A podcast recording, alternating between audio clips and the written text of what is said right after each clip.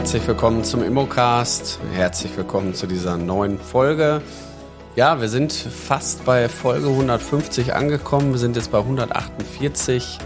Und heute, mein heutiges Thema ist, sind gewisse Umgangsformen als Immobilienmakler relevant?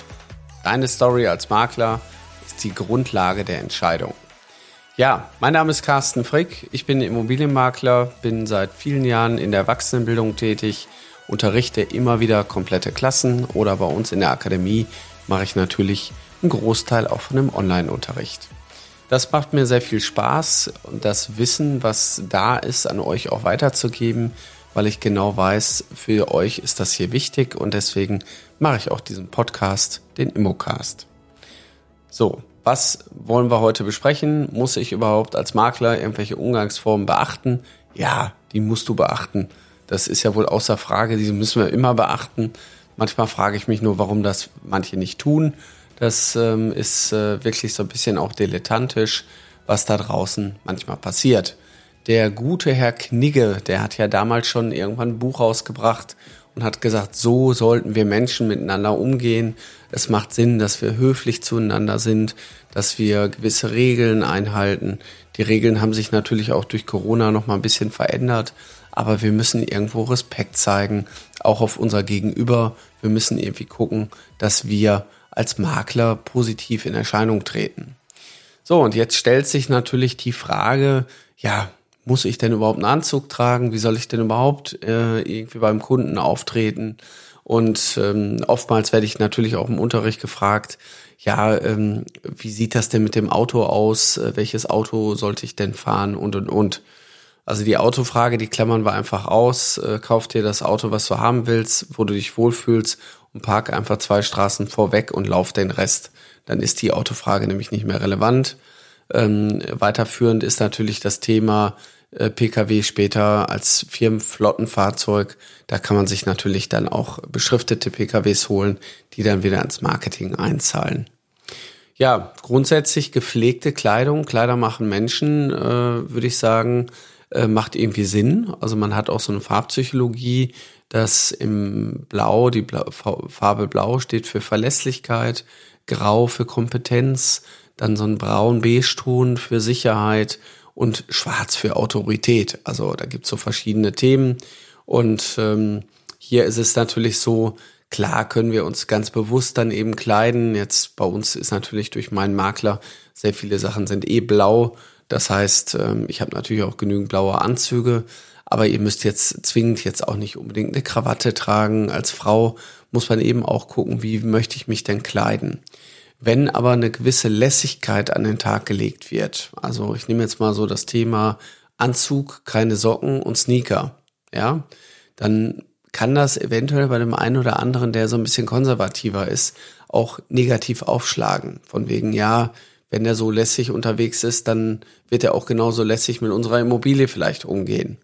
Das müsst ihr natürlich für euch entscheiden. Das ist hier kein Muss, kein Must-Have, aber man sollte prinzipiell sich die Frage stellen, wie wirke ich denn überhaupt auf mein Gegenüber? Da ist auch das Thema Schuhe ein wichtiges Thema. Sind die Schuhe irgendwie ausgelatscht und äh, ja, wie trete ich überhaupt beim Kunden auf? Ist der Anzug irgendwie ich sag mal, mittlerweile schon äh, glänzend und irgendwo hat Löcher.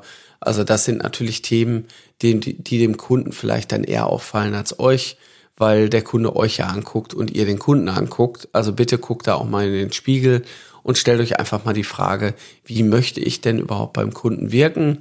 Und wenn ich vielleicht später auch Mitarbeiter habe, wie sollen die wirken? Also gibt es so eine Art Style Guide. Wie wollen wir uns überhaupt bei uns kleiden? Was ist uns wichtig? wenn wir mit Kunden arbeiten.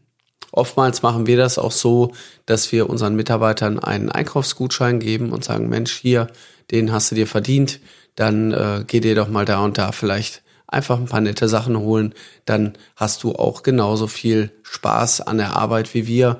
Nämlich, äh, ich glaube, dass gerade so dieses Thema Kleidung auch einen großen Hebel hat. Für diejenigen jetzt von euch, die diesen Podcast hören und noch eine Eins oder eine Zwei vorne vorstehen haben, bei ihrem Alter, die brauchen so oder so ein ganz besonderes Umstyling.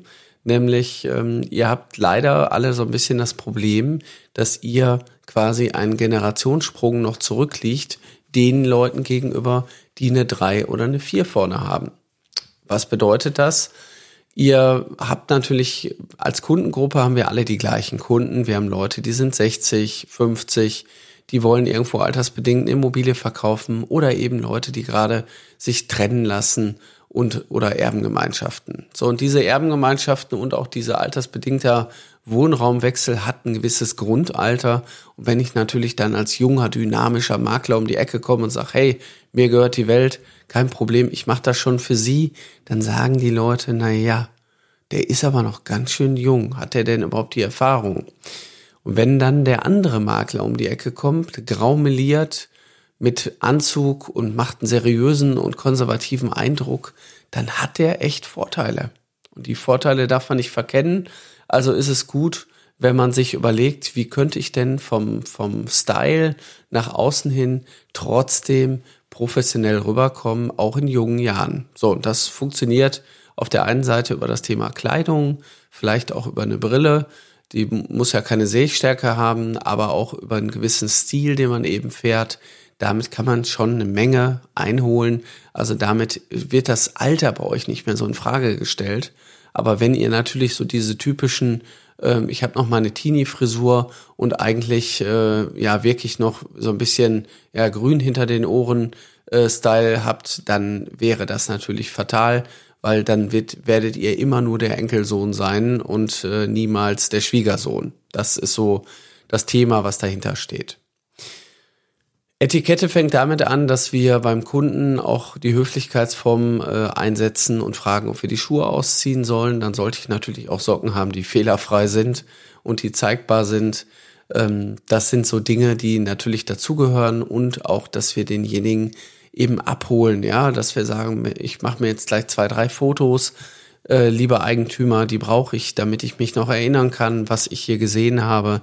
Also auch da immer höflich sein dem Kunden gegenüber und eben aufrichtig. Also ich glaube, das Gesamtpaket, was der gute Herr Knigge da mal auch konzipiert hat, ist grundsätzlich heute immer noch adaptierbar und da solltet ihr auch ein Stück weit euch sagen, was sind die Werte, die wir bei uns leben? Wie will ich mit Kunden umgehen?